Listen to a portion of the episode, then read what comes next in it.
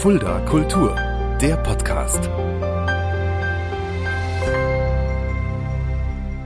Hallo und herzlich willkommen. Das ist Fulda Kultur, der Podcast. Mein Name ist Shaggy Schwarz und dieser Podcast wird präsentiert vom Kulturzentrum Kreuz e.V. mit freundlicher Unterstützung der Stadt Fulda. In dieser Stadt Fulda ja, ist heute ein Gast vor mir, sitzt gerade vor mir, der auch schon seit vielen, vielen Jahren ein gern gesehener Gast hier in Fulda ist und auch Fulda sehr, sehr gute Erinnerungen hat. Und er hat mir im Vorgespräch auch gesagt, er würde Fulda ja auch irgendwie so ein bisschen als vielleicht künstlerische Heimat so ein bisschen ja, bezeichnen.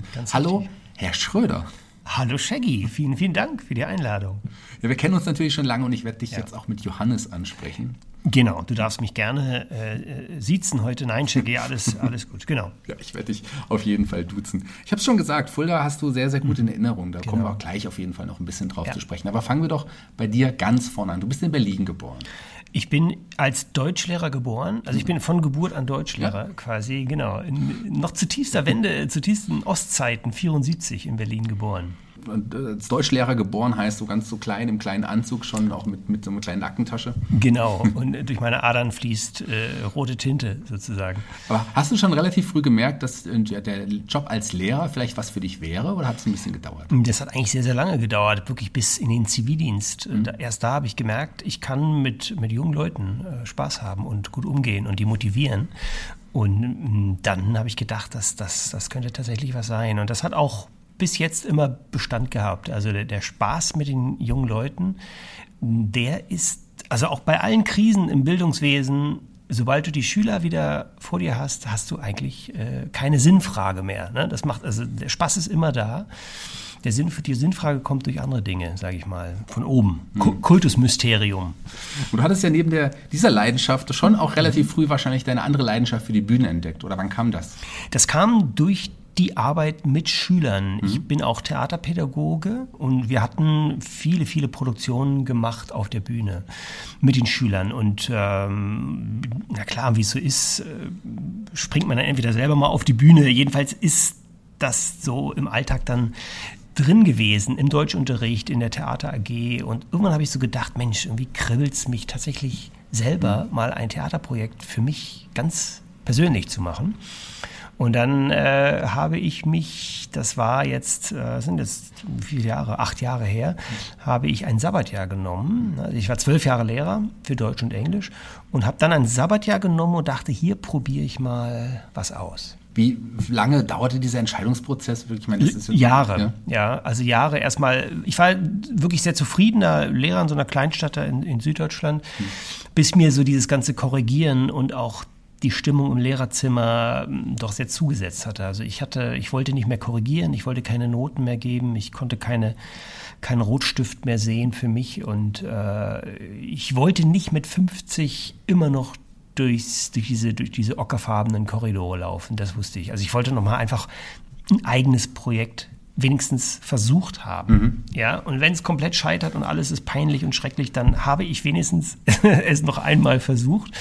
Und es hat dieser, dieses, es ist wirklich, es war ähm, für mich sehr schwierig, diese Entscheidung zu, überhaupt das Sabbatjahr zu nehmen, war mhm. schwierig. Ja, das hieß so, so ein bisschen so der, der Bruch dort mit der Stadt und mit dem, mit dem Beruf und ähm, ja, und dann habe ich es aber irgendwann hingekriegt und habe mich dazu entschlossen, ein, ein Theaterprojekt für mich mal anzutesten, so ganz vorsichtig. Ich habe es niemandem erzählt. Ja, ich habe niemandem, ich habe niemandem gesagt, das mache ich.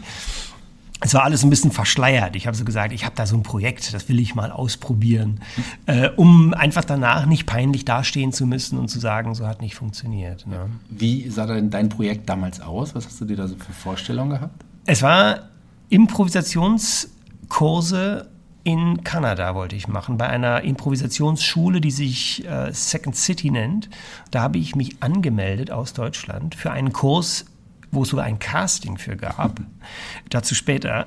Und ähm, das war so die offizielle Version. Die konnte ich gut erzählen. Die haben mir auch meine Eltern irgendwie abgenommen. Ne? Oder meine Kollegen auch. Und haben gesagt, Janis, was machst du denn jetzt? Ja, ich mache da so eine Improvisationssache. Das wollte ich schon immer mal machen.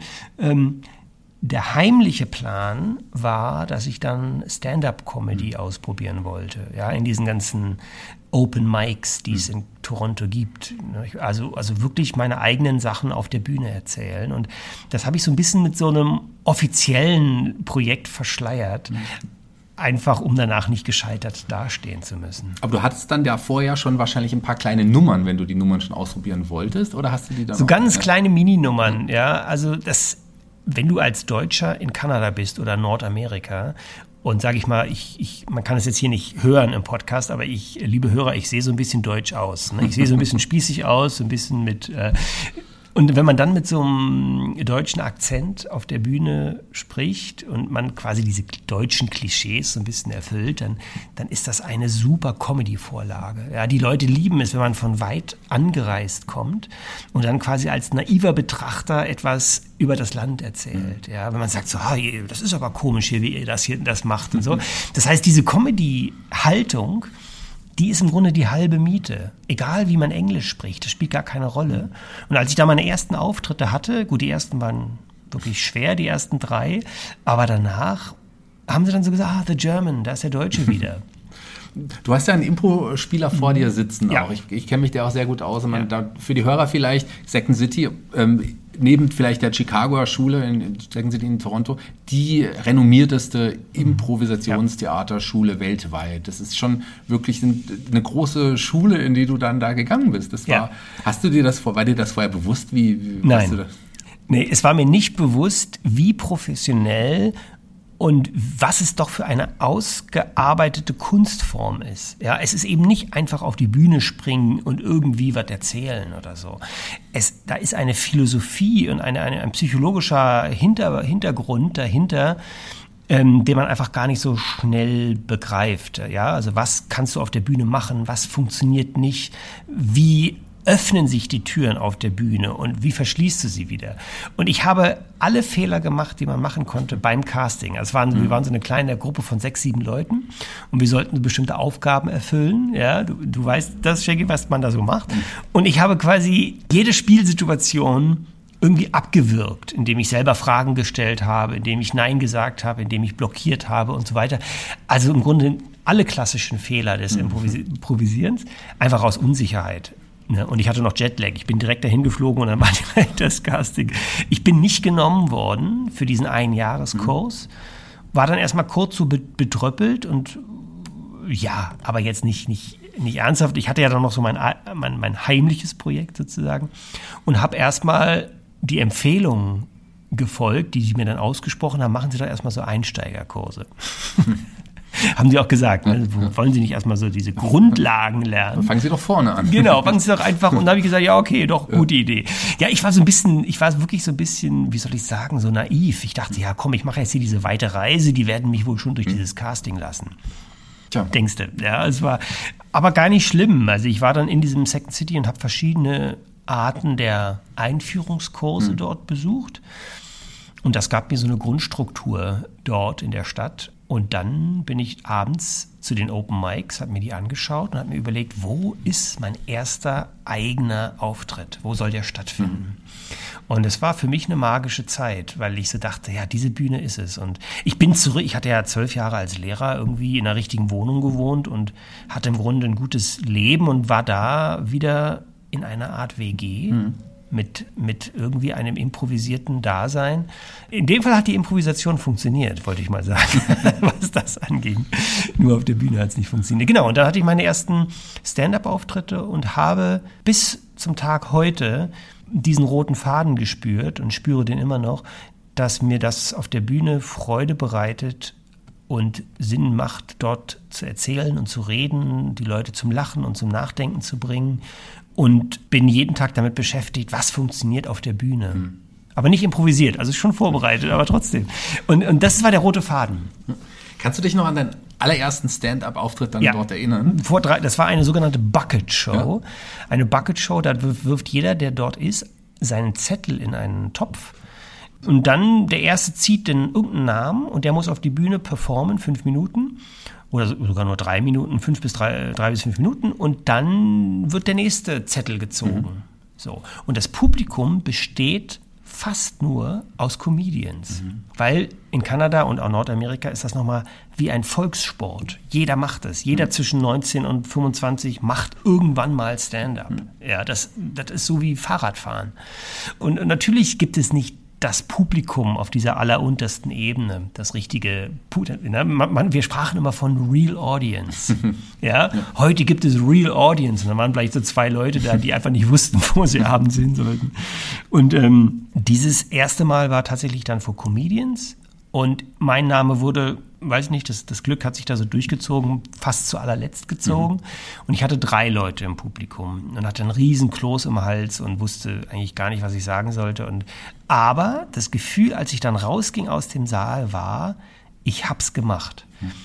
So, ich habe irgendwas habe ich durchbrochen in mir vor allem. Bei den Leuten habe ich glaube ich gar nichts hinterlassen. Aber bei mir selber habe ich das Gefühl hinterlassen, ich habe das jetzt einfach gewagt. Es war für mich ein großer Schritt und da mich da hinzustellen auf Englisch und, und, und dann kam es, kam es mir auch unglaublich lächerlich vor währenddessen.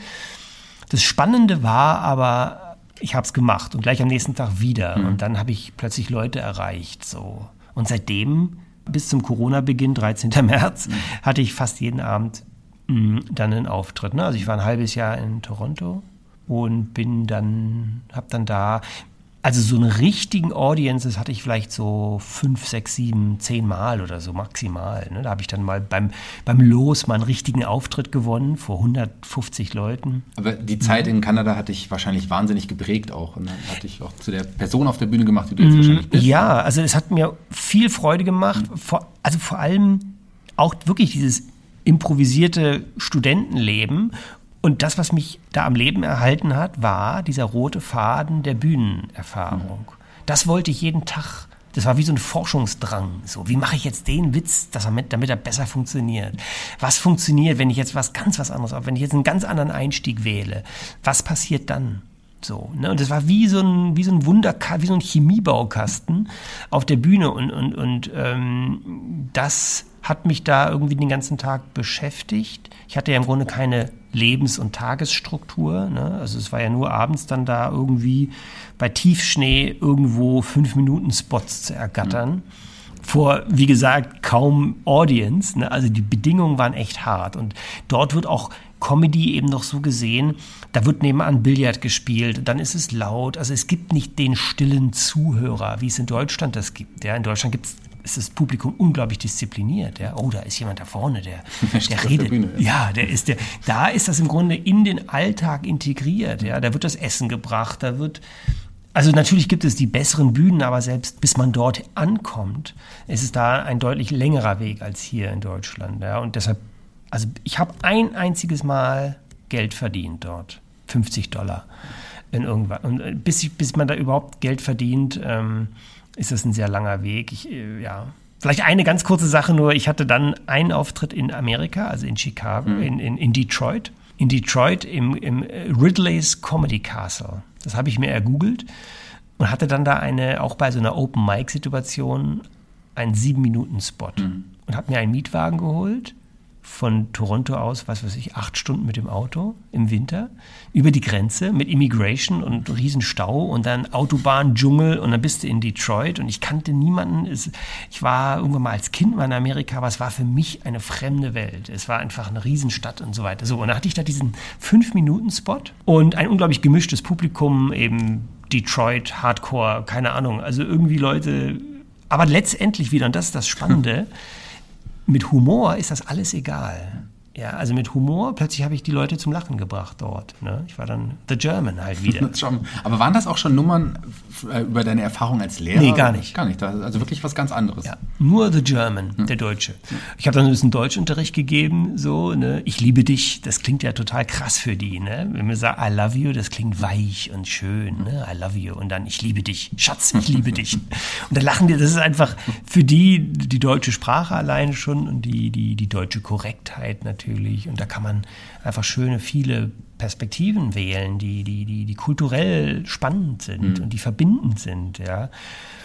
Und äh, das war für mich unglaublich toll, die Leute da zum Lachen zu bringen. Richtig schön. Und ich bin dann nachts im Auto unglaublich glücklich nach Hause nach, wieder nach mhm. Toronto gefahren, die acht Stunden. Und jetzt kommt die, die Pointe. Der, der Besitzer vom Ridley's Comedy Castle hat mir, mich dann gefragt, ob ich dort mal einen richtigen Auftritt, also ob ich für ihn arbeiten mhm. wollte, ne? irgendwie für, für 150 Dollar das Wochenende äh, mal in so einer Mixshow irgendwie 15 Minuten. Mhm. So, ne? Und ich dachte, what? Ich, ich, aber dann natürlich erst in einem Jahr so, weißt du? Also der hat natürlich seinen, seinen, seinen Tourplan schon durchgeplant und so. Naja, ich habe da nie mehr, bin da nie mehr aufgetreten, weil ich dann schon wieder in Deutschland war, aber es war für mich einfach ein tolles Gefühl, dass, ähm, dass das irgendwie für mich funktioniert hat und, und dass, dass da jemand gefragt hat, hier, ich gebe dir Geld. In Detroit, wo ich noch nie vorher war. Ja, also das war. Lass uns ganz kurz springen, bevor wir da nochmal zurückkommen, weil ja. es gibt ja momentan auch viele deutsche Comedians, Kabarettisten, die mal mhm. wirklich in Amerika auch probieren. Und hättest du auch mal wieder Lust, nach Amerika zu gehen und mit dem aktuellen, ja, den aktuellen Herrn Schröder dort zu präsentieren? Ja, warum nicht? Also ich würde das überhaupt nicht ausschließen. Es ist eine, eine andere Comedy, glaube ich, die dort so, ähm, wie soll ich sagen, es ist dort sehr stark im Alltag integriert, mhm. weniger so ein Thema, als doch näher dran am alltäglichen Leben und Empfinden. Hm, ich hatte natürlich dann erstmal in Deutschland sehr viel über dieses Schulthema, Lehrerthema, Elternarbeit und so weiter. Also alle meine zwölf Jahre Schulerfahrung habe ich irgendwie auf die Bühne gebracht. Mhm.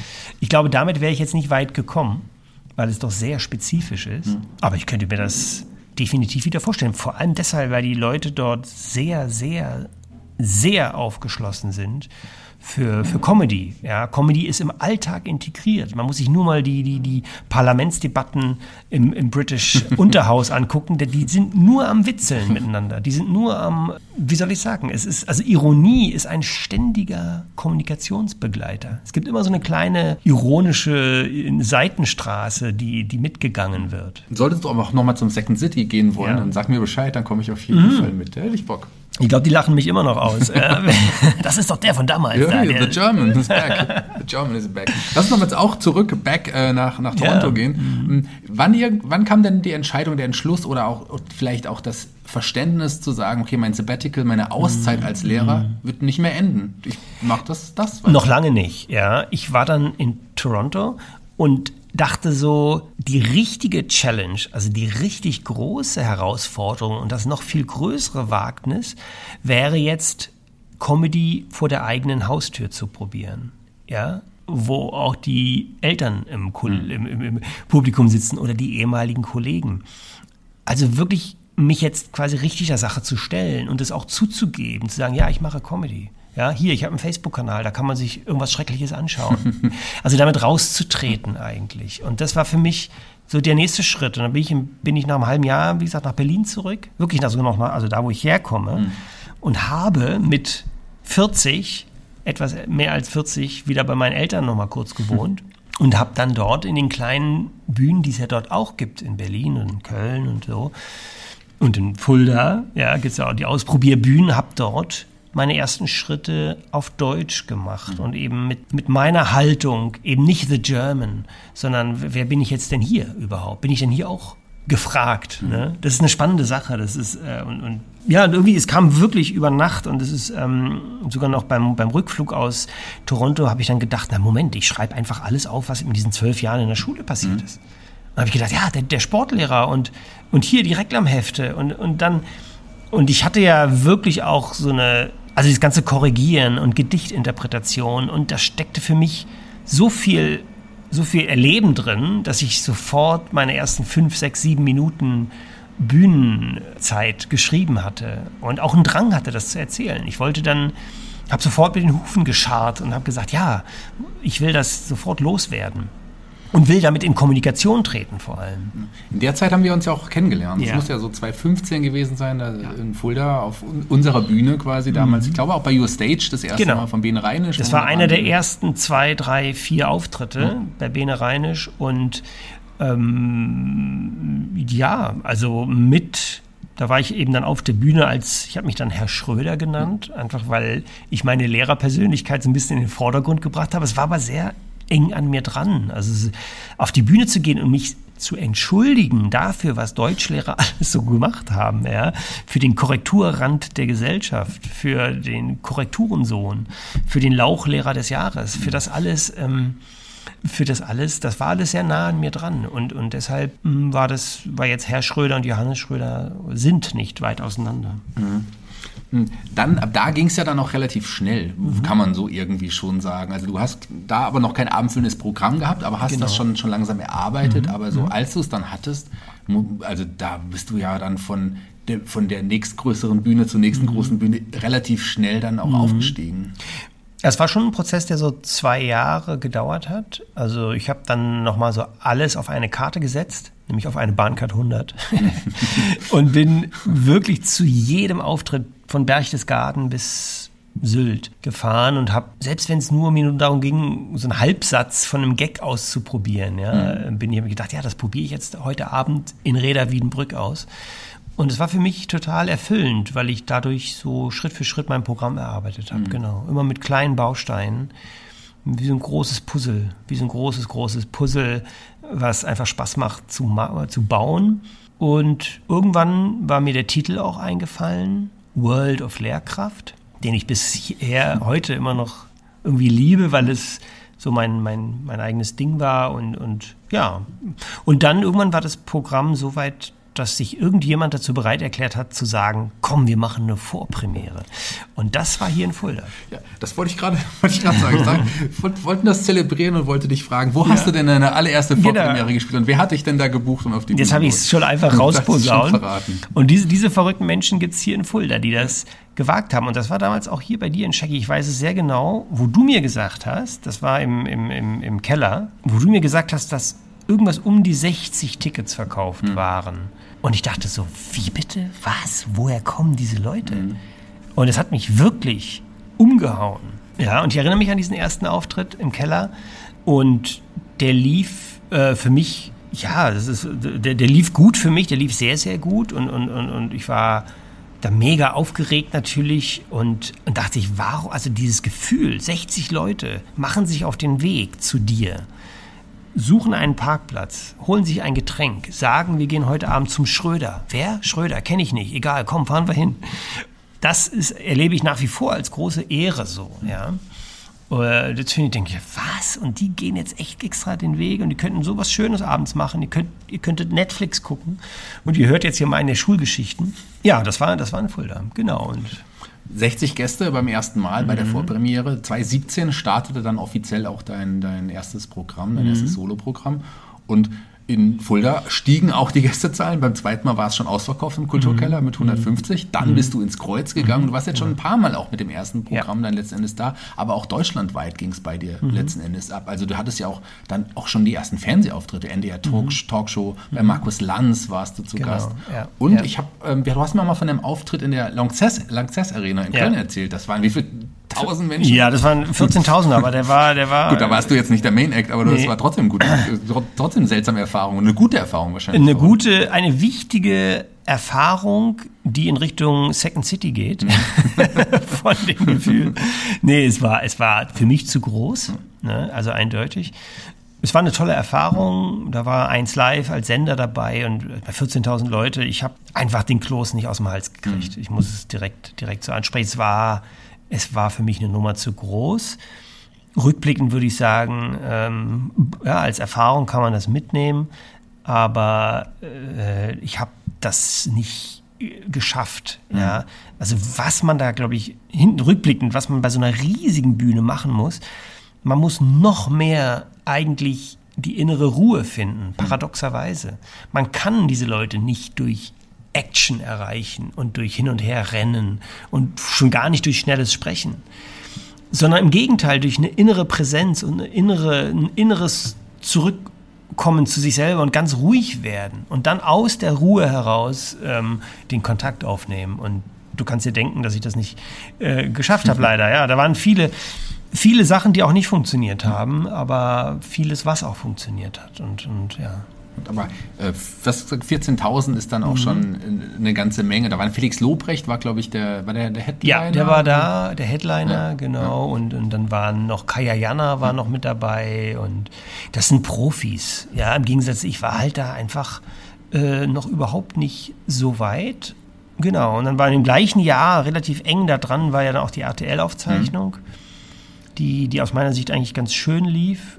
Das schönste Erlebnis ist aber wirklich in den Bühnen, wo, sage ich mal, zwischen 100 und 200 Leuten sind oder wie auch immer und mit dem eigenen Programm und man hat diese Möglichkeit der Kommunikation, mhm. der Kontaktaufnahme und man spürt noch irgendwie, wer da hinten in der letzten Reihe sitzt. Ja.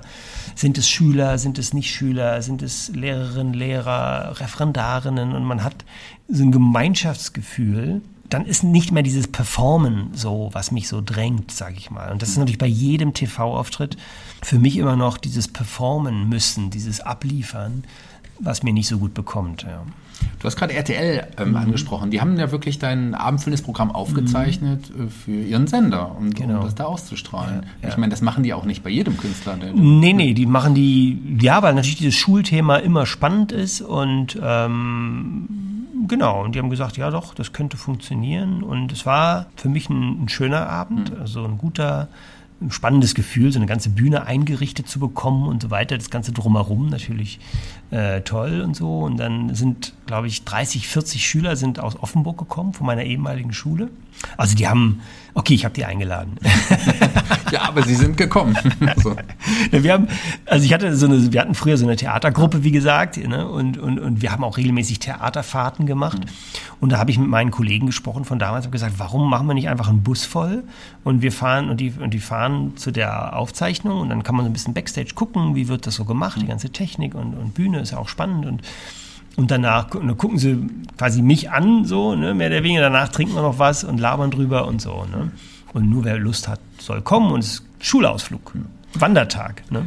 Du hast gerade eben nochmal deine theaterpädagogischen mhm. äh, Erlebnisse oder, oder Geschichten nochmal angesprochen. Ich bin ja auch jemand, der auch in der in der Schulzeit Theater gespielt hat und mhm. mich hat diese Zeit unglaublich geprägt. Die hat mhm. mich auch zu dem gemacht, was ich dann später ja. wurde. Ja. Und zu meinem Theaterpädagogen, zu meinem Theaterleiter hatte ich ein unglaublich intensives mhm. Verhältnis. Und ich meine, das kannst du wahrscheinlich ja. bestätigen. Ich kann, das ist total wichtig. Ich kann das zu 1000 Prozent bestätigen und ich brenne darauf, wieder theaterpädagogisch zu arbeiten. Ich kann es im Grunde überhaupt nicht abwarten. Hm. Ja, wenn ich jetzt sehe, dass man glaubt, man könne die Kinder während dieser Corona-Nachwehe jetzt, die jetzt kommt, mit irgendeinem Link abspeisen, indem man denen irgendeine Videokonferenz äh, zuspielt oder irgendwelche Erklärvideos, äh, die zuballert.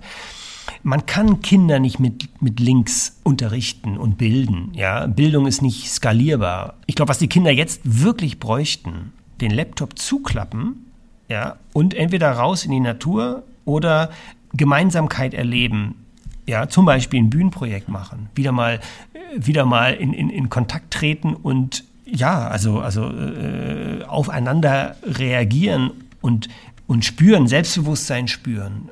Die Kinder sind nach einer Premiere zehn Zentimeter größer, mhm. wenn die das geschafft haben. Was die da alles, was sie lernen bei so einer Theateraufführung. Vom Teamgeist angefangen, über, über, über, über, über, über die Empathie, über das Spüren, wie fühlt sich so ein Charakter, wie fühlt sich so ein Charakter. Ähm, das sind so viele Sachen, die die Kinder lernen bei einer, bei einer theaterpädagogischen Arbeit, ähm, abgesehen vom Spaß natürlich und vom gemeinsamen Projekt. Mhm. Und was da kreativ losgetreten wird. Ja, es gab ja keine Premiere, die nicht auch ein totales Chaos war. Also vor jeder Premiere, ich hatte das ja mit einem Kollegen zusammen gemacht, da haben wir gesagt, so, nichts ist funktioniert. Ja, das Bühnenbild ist nicht da, die Technik funktioniert nicht. Hier hat jemand seinen Text vergessen, eine Schülerin ist krank, gerade die Hauptrolle, super. Und es war immer Chaos. Und immer haben die Schüler eine Lösung herbeigeführt durch Improvisation. In dem Fall funktionierende. Und da sind die Schüler immer über sich hinausgewachsen. Und zwar in dem Moment, wo wir als Lehrer die Züge loslassen und, und sagen, keine Ahnung, ich kann es gerade auch nicht sagen. Ich habe keinen Erwartungshorizont für diese Situation. Ja, ich habe keinen Tafelanstrieb, ich habe keine Ergebnissicherung. Das müsst ihr jetzt irgendwie mal auch schaffen. So. Und dann haben die sich auf, auf den Hosenboden gesetzt und haben einen Text gelernt und haben gesagt, nein, wir schaffen das, Herr Schröder, auf jeden Fall. Und das ist richtiges Lernen, das ist Bildung, ja, da passiert was, da kannst du bei den Kindern sehen, wie es rattert, ja. Mm, und das wünsche ich mir jetzt natürlich für die Kinder, dass die rausgehen, dass sie ihren Laptop zuklappen und dass sie das wieder, wieder erleben. Ja, und da sehe ich immer wieder, dass Bildung und Lernen passiert immer dann, wenn es eben nicht perfekt läuft. Also durch, oftmals durch widrige Situationen, ja, wenn die sagen, oh Mensch, das funktioniert das hier aber gar nicht. Ja, nee, wir schaffen aber irgendwie einen Umweg oder so. Ja, also nicht durch das perfekte Lernvideo, wie es jetzt eben gerade gang und gäbe ist, ja, nicht durch das perfekte YouTube-Tutorial. Dadurch lernen die Kinder vielleicht zu sehen, wie perfekt die Welt da draußen ist. Viel spannender ist, wenn sie lernen, wenn, wenn irgendwas äh, schief geht und sie sagen, und, und da lernen sie meistens viel, viel mehr, wenn sie merken, dass irgendwie so eine, vielleicht auch mal ein Auftritt blöd läuft und dann analysieren wir das gemeinsam. Ne? Also es, es, sind oft die Nebenwege, die, die, die einen Schüler viel weiterbringen. Vermisst du die direkte Arbeit mit den Schülern? Ja, genau. Also das vermisse ich. Hm, ich habe jetzt auch viel Online-Unterricht auch gemacht und in, in, in, in verschiedenen Konstellationen äh, Schüler und Schülerinnen äh, betreut. Und ich, äh, ja, ich, ich, ich sehne mich sehr nach, natürlich nach weiteren jetzt wieder richtigen Schülertheaterprojekten. Und ich hoffe, dass das im September wieder, wieder so wird, dass die Schüler nicht zweidimensionale Avatare sind, sondern äh, wieder in Fleisch und Blut vor einem stehen und. und ähm du bist ja auch ein, ein, ein, Mensch mit ganz vielen Wortspielen. Du hast den Korrekturensohn, hast du gerade mm. angesprochen. Ja. Wenn man ähm, sich dieses aktuelle Online-Schulsystem anschaut, was, was ja leider immer noch, äh, noch omnipräsent ist, mhm. könnte da auch der, dein Name Beamter mit Frustrationshintergrund herkommen? Unter anderem der Beamte mit Frustrationshintergrund, äh, der, der Vize-Lehrer des Jahres.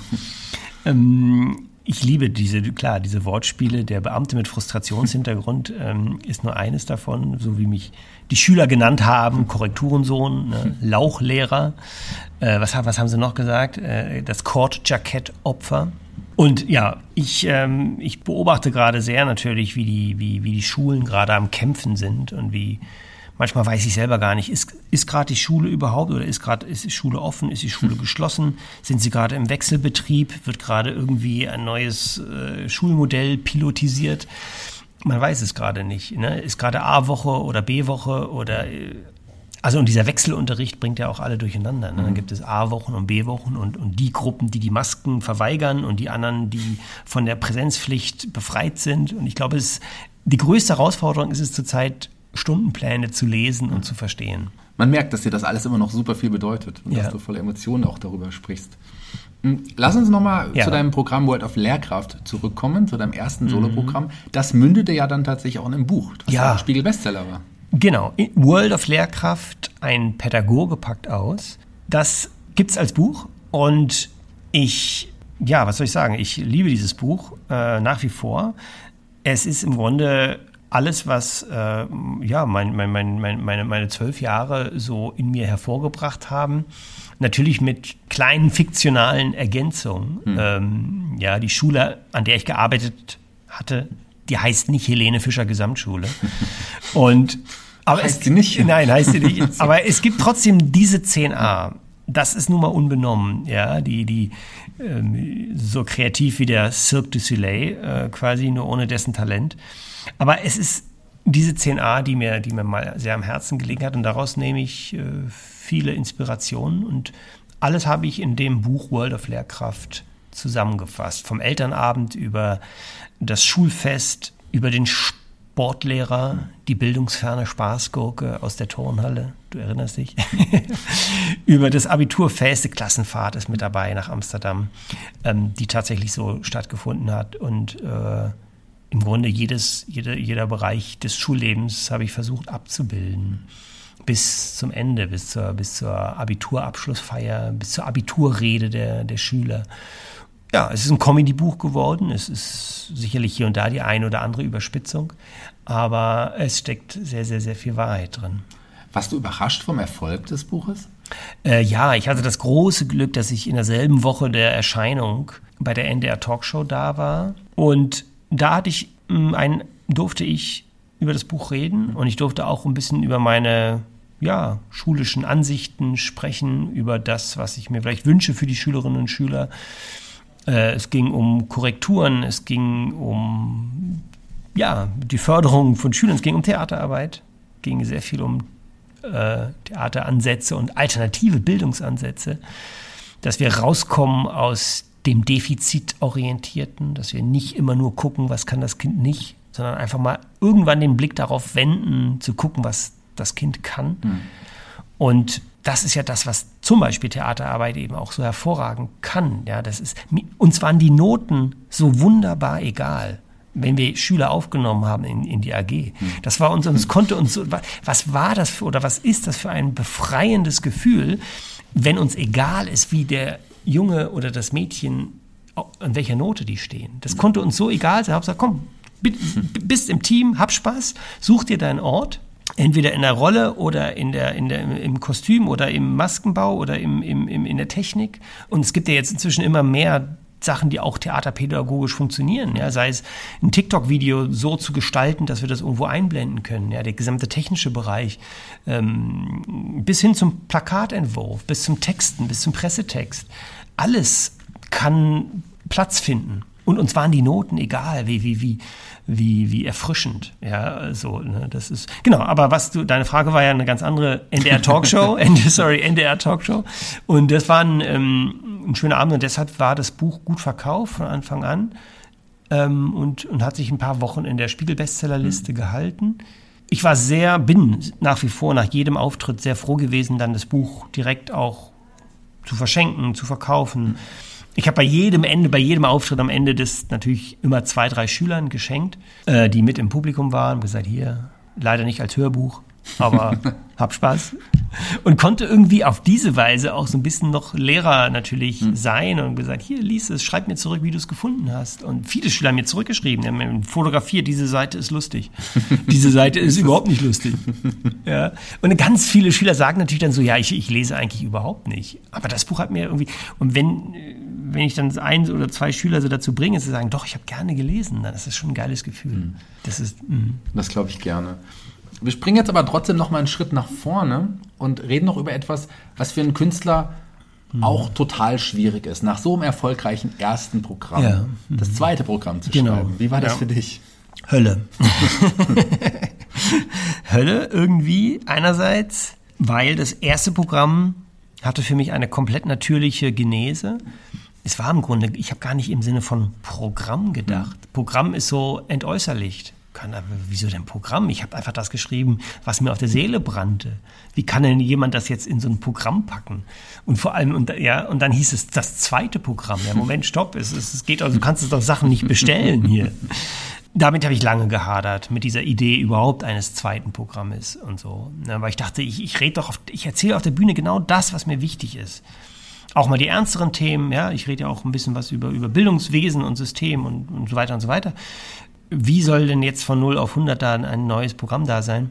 Und ich habe dann mich darauf eingelassen und habe geguckt, was, wo ist denn der andere Schwerpunkt, der mich gerade sehr umtreibt. Und ähm, mein zweites Programm hat den Titel Instagrammatik, das streamende Klassenzimmer und fokussiert sich natürlich so ein bisschen auf diesen Bildungswahnsinn, den wir jetzt über, diese, über diesen Wandel der, der digitalen Welt erleben. Ja, die, die, die, die, das Zeitalter der Digitalität, wie man es nennt, oder Digitalisierung, wie auch immer. Es ist, das macht uns ja alle kirre. Hm. Und wir alle erleben, dass uns überfordert und dass wir kaum hinterherkommen. Also ich, ich komme selber immer gerade so. Und, und wie müssen das die Kinder erleben, die jetzt nicht so eine analoge, so einen analogen Rücker, also die damit aufgewachsen sind im Grunde, ja, die, die, die mit TikTok aufwachsen und mit was macht es mit diesen jungen Psychen? Hm. Da habe ich mich wirklich, ich habe zu Hause gesagt und überlegt, wie fühlt sich das für jemanden an? Wir, Shaggy, wir sind ja ein Jahrgang, ja, wir wissen ja fast, wir wissen fast ja, ja doch, kommt, kommt schon etwa hin. Wir wissen ja noch, wie es ist, irgendwo im Ausland zu sein und kein Handy zu haben und wirklich weg zu sein von zu Hause, sage ich. So ein Gefühl der, ja, wir wissen es noch, wie es ist, wenn man jemanden nach dem Weg fragen muss, ohne dass du Google hast. Und ne? wir wissen, wie es ist, wenn dann der Zufall plötzlich sagt, jemand äh, erklärt dir einen Weg und du landest vielleicht ganz woanders, aber es war trotzdem gut, weil der Zufall wollte es so, dass du irgendwo landest und du siehst in diesem Verirren etwas Spannendes, kann ja sein, ja. Und jetzt wird alles optimiert, ja. Jetzt muss, jetzt werden die Kinder mit Lernvideos, mit YouTube-Tutorials unterrichtet, die im Grunde so eine aalglatte Welt vorleben. Ja, was macht das mit denen? Und darum geht es immer im Programm. Äh, was macht das mit der Bildung? Was macht das mit, Bildung hört sich so abstrakt an, aber was, was macht das mit der, mit der Begegnung, mit, mit, mit Schülern und wie, wie kommen die damit zurecht? Was macht das mit der Begegnung mit mir selber? Also ich erzähle auch darüber, wie es wie es da natürlich mir selber geht, ja, und äh, natürlich auch die ganze, die ganze Bildungsmisere, wie die, wie die Lehrer natürlich da unglaublich hinterherhinken, mhm. ja. Wir haben ja, was Digitalität angeht, so eine gewisse Herdenimmunität. Hast du gut gesagt. Ja, super spannend äh, mhm. Thematik des, des, des mhm. neuen Programms. Ich hätte es ja gern gesehen und es standen ja auch extrem viele Termine schon an. Mhm. Allerdings ist es gar nicht zu so vielen Terminen gekommen und da ja. kam etwas dazwischen, was wir alle auch kennen, was uns alle ja. heute noch beschäftigt. Ich spreche natürlich von Corona. Wie, war, mhm. wie war das für dich? 13. März, jetzt vor gut einem Jahr, war ich in äh, Lübeck mhm. und dann hieß es dann ab morgen nicht mehr. So. Und dachte ich, ja, Schön, fahre ich nach Hause. Ich hatte einen, einen, Termin am nächsten Tag in Kiel und dann einen in Hamburg und noch so 15 weitere, die alle schon sehr gut verkauft waren, auch mit World of Lehrkraft. Genau, und dann war plötzlich alles rot und alles verschoben und so weiter. Ich glaube, ich konnte mich irgendwie darauf einstellen. Schlimm trifft es, traf es die Veranstalter hm. eventuell, die natürlich auch ganz neue Wege gehen mussten. Ich hatte dann noch mein zweites Buch noch schon oder mein zweites Programm schon am Schreiben, ja, und auch Buch und konnte mich so aufs Texten dann konzentrieren und gesagt, okay, dann gucke ich mal, was da, recherchiere ich ganz viel über Digitalität. Das war ja mein Thema da schon, ne? mein, es war noch kein Programm, aber es war schon in Ansätzen. Ach, du hast da. es noch gar nicht gespielt, das zweite? Nee, also doch inzwischen schon. Also ja. es gab ja diese mini kurze Zeit, wo wieder Auftritte möglich waren. Und da habe ich das neue Programm okay. gespielt, diese im Sommer. Ja. Also erstmal war ja komplett alles stand still. März war, April war alles im Lockdown, nichts ging. Hm. Gar nichts. World of Lehrkraft war im Grunde für mich gestrichen. So, das war erstmal traurig. Dachte ich, Mensch, wo, wo war eigentlich nochmal meine Derniere? Ich konnte mich gar nicht mehr erinnern. Ach stimmt, in Lübeck, da war es. Hm. Das war das letzte Mal, wo ich diesen Gag gemacht habe. Na egal, aber und dann habe ich aber Instagrammatik als Programm weiterentwickelt für mich, so im, in, in trockener Arbeit. Und dann gab es ja diesen kleinen Hoffnungsschimmer, wo manche Veranstalter gesagt haben, komm, wir machen wieder im Juni, Juli. Hm. Ne? Ganz, so ein paar Open Airs gab es und ja, so ein Dutzend Auftritte hatte ich mit dem Programm, Vorpremieren. Und habe mich da so ans Programm schon mal rangewagt. Und dann kam ja die, ich sag mal so, die, die, die, die, die Nachrichten, die, die Neuerungen, die Veränderungen, die kamen ja so Schlag auf Schlag, dass man im Grunde jede Woche ein neues Programm hätte schreiben können. Oder nicht ganz, aber so gefühlt. Ja, man, man konnte sich, man kann sich nicht mehr auf irgendeinen alten Gag verlassen, der vielleicht vor einem halben Jahr noch funktioniert hat. Keiner will jetzt einen Gag über, über Kevin hören. Man ist froh, wenn Kevin da ist. Ja, das hast du gut gesagt. Es hat sich so viel verändert ja. jetzt auch in diesem Jahr. Im Sommer soll es ja auch wieder Open-Air-Veranstaltungen mhm. geben und da mhm. hoffst du ja wahrscheinlich auch, dass du spielen kannst und spielen wirst. Sehr. Ich weiß auch, dass du bei uns in Fulda spielen wirst. Am 4.9. haben wir dich gebucht im, bei Kultur findet statt im Rahmen. Mhm äh, dieser Reihe im mhm. Fuldaer Museumshof. darauf freue ich mich schon sehr. Also ich mich, ich mich erst recht, also ich kann gar nicht sagen, wie ich, sehr ich mich freue, ähm, in Kontakt zu treten mit, mit Leuten im Publikum und äh, wieder zu spielen und wieder. Ich bin, werde mega aufgeregt sein, wahrscheinlich so wie in Kanada bei diesem ersten, bei dieser ersten Bucket Show, weil eben so viel passiert ist. Ja, also der gesamte Referenzrahmen, also der gesamte, die, gemeinsame Erlebnisse gleichen sich einfach, also sind nie so, wie sie vorher mal waren. Also irgendwie ist es, wir hatten diese, dieses krasse Erlebnis und das muss irgendwie erstmal irgendwie einsortiert werden. Mhm. Ich kann jetzt keinen keinen Witz über den Sportlehrer machen. So ein bisschen schon, aber ich, irgendwie ist das gerade nicht die Zeit. So. Wir müssen froh sein, dass wir überhaupt wieder miteinander reden können, so in der Schule. Und äh, es hat sich so viel verändert, dass sich die Comedy verändert, dass sich Kabarett verändert, dass sich Ne? Und das ist spannend und wird mir noch auch viel noch zu denken geben bis zum September-Termin hier in Fulda. Das wird dann einer der ersten Termine überhaupt sein. Und es geht halt nicht Schema F. Das, das ist halt, ging irgendwie noch nie, aber jetzt geht es noch weniger. Ja? Wenn man jetzt nicht irgendwie sagt, so hier, so ist das Leben, irgendwie, also man kann keine Standard-Gigs irgendwie fahren, weil sich die Kommunikation gerne. Wenn, wenn man so lange nicht auf der Bühne war oder wenn man so lange als Publikum nicht bei einer Veranstaltung war, dann möchte man doch, dass der, der jetzt da vorne steht, irgendwie die Sache einordnet. Ja, das wird auf jeden Fall ein sehr, sehr spannender Abend, mhm. sehr spannende, auch spannende Auftritte. Ich, werden wir mal schauen, ob das Fuldaer Publikum dich dann vielleicht an dem Abend, zumindest die, die zugehört haben, nicht als den Lehrer bezeichnet mhm. oder den Korrekturen, sondern vielleicht sagen sie einfach The German. Ja, The German, genau, dieser, dieser Improvisationstheaterkünstler, der nichts auf die Reihe kriegt. Genau. The German is back. Ich bin gespannt und freue mich sehr. Und ich freue mich auch sehr, dass du dir die Zeit genommen hast. Du bist ja extra nach Fulda gekommen, ja. hier für diesen Podcast. Also vielen, vielen Dank, lieber Johannes. Mhm. Es war mir eine große Freude, dass du dabei warst. Äh, Shaggy, ich danke dir und ich freue mich, dass wir über jetzt fünf, sechs Jahre äh, diesen Kontakt halten und weiter bestehen lassen und dass ich hier auftreten kann, bald im September. Ähm, das ist für mich ein Highlight. Für mich auch, das kann ich dir jetzt mhm. schon mal sagen. Für mich war auch dieses Interview ein großes Highlight, weil ich deine Arbeit auch natürlich schon länger verfolge, aber auch sehr, sehr schätze. Also vielen mhm. Dank lieber Johannes. Danke euch, danke an die Hörer und Hörerinnen. Dankeschön. Jeder Gast hier bei Fulda Kultur, dem Podcast, wir sind noch nicht vorbei, darf sich einen Song für unsere Playliste aussuchen. Welchen Song hast du dir denn Also, ausgesucht? ich bin ein alter Herbert Grönemeyer-Fan. Ja, das muss ich hier an der Stelle gestehen, damit bin ich aufgewachsen, groß geworden. Flugzeuge im Bauch, das ist mein Lied. Das passt auch sehr schön auf die Playliste. Kommt sofort drauf. Und jetzt melde ich mich ab und du darfst dich von den Hörern verabschieden. Liebe Hörerinnen und Hörer, ich freue mich, dass äh, ihr bis jetzt zugehört habt. Vielleicht sehe ich den einen oder anderen im September in Fulda zu Instagrammatik. Und wir begegnen uns wieder live und in Farbe. Und äh, darauf freue ich mich sehr. Vielen, vielen Dank fürs Zuhören und bis bald, euer Herr Schröder.